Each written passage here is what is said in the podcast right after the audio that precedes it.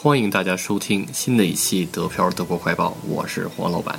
到目前为止，官方确诊数字是五万六千五百九十五，累计治愈三千一百六十四，累计死亡四百二十三。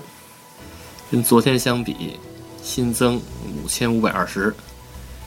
继续播报一下各州的具体数字啊，石河州九百二十五，不来梅二百七十八，汉堡一千九百三十五，梅前州三百四十八，下萨克森州三千六百四十一，萨安州六百零四，柏林。两千三百三十七，勃兰登堡七百八十七，北威州一万三千零一十三，黑森州两千八百四十四，图林根七百三十四，萨克森州一千七百一十九，莱法州两千四百九十九，萨尔州六百六十九，巴甫州。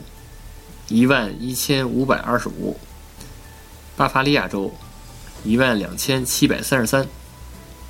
还是那句话，战斗不停，口罩不止。在播报新闻之前，先更正一个昨天的错误啊。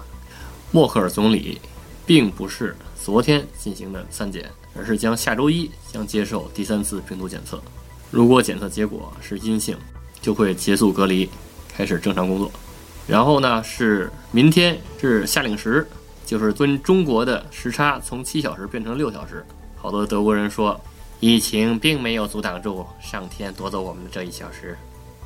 接下来，德国制造商梅赛德斯奔驰周五宣布，借助 3D 打印机，他们可以生产由于大流行而迫切需要的医疗防护设备的单个组件。这本是一个好消息啊，但是同时。医疗器械厂商 Stefan Tiger 则说：“事情并非如此简单，就好比说我们也无法生产汽车。与其投入更多的精力去思考这个，不如好好想想，能否把闲置在地下室的仪器重新拿来使用，或者使用其他仪器替代。这方面还是有巨大潜力的。”这里顺便说一句，Stefan Tiger 是为德国、欧洲和美国生产呼吸机的供应商。接下来是今日早晨，德国军方派出空中 E-75 救援飞机飞往意大利贝加莫地区，将六名重症患者接来德国进行治疗。飞机在科隆落地，患者将被分散送往北威州各地医院。法国也在使用军用直升机把重灾区的患者转移向德国。德国自己的情况并不乐观，但是呢，他还是帮欧盟其他国家分担一些患者，这是还是挺不错的啊。接下来是汉莎新闻，一批包含二百八十万个口罩、重十二点七吨的物资从中国上海启程抵达法兰克福。这批物资是由德国黑森州医疗仪器设备公司 B 布劳恩为黑森州政府提供的。B 布劳恩公司的中国总部位于上海。然后呢是德国对病毒的担心程度调查的一个更新。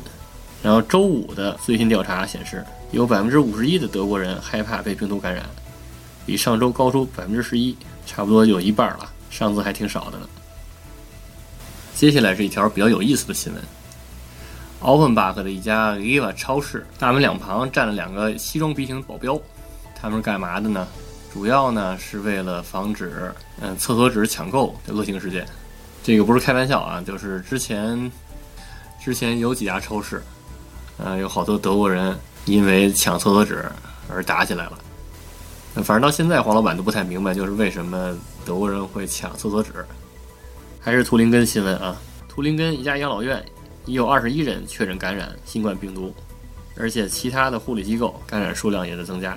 社会组织抱怨员工缺乏防护装备。反正昨天说的是图林根的警察感染，然后今天是这个养老院，然后也缺乏物资。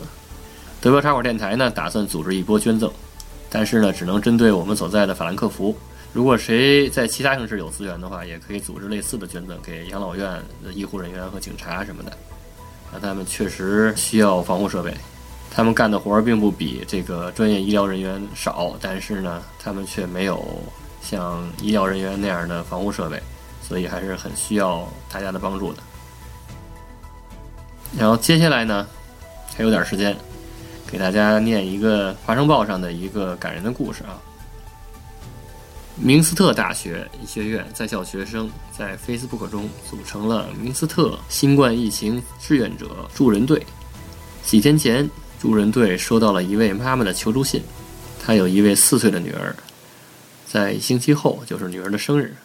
按照德国的传统，这位妈妈为女儿准备了一个完美的生日派对，并且计划邀请女儿幼儿园里十位小朋友以及家长一起来参加女儿的生日派对。但是新冠疫情很严重，为了大家的健康，必须取消这次聚会。但是这位妈妈实在不忍心让自己的女儿失望，于是向助人队写了这封求助信。之后，队员们发动自己的家人朋友，用各自不同的图画、照片和文字，向这位小女孩寄去了美好的生日祝愿。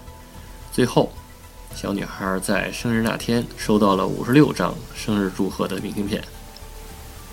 感谢您听完了这个最后的故事，咱们都可以想一想，在新冠病毒疫情之下，每个人能为别人做些什么？好吧，今天的德国新闻快报我做完了。如果大家想加群，想跟黄老板和主播讨论的话，就加 D P I A O R A D I O 德票 Radio 就可以加群了，行吧？欢迎大家收听，下期再见。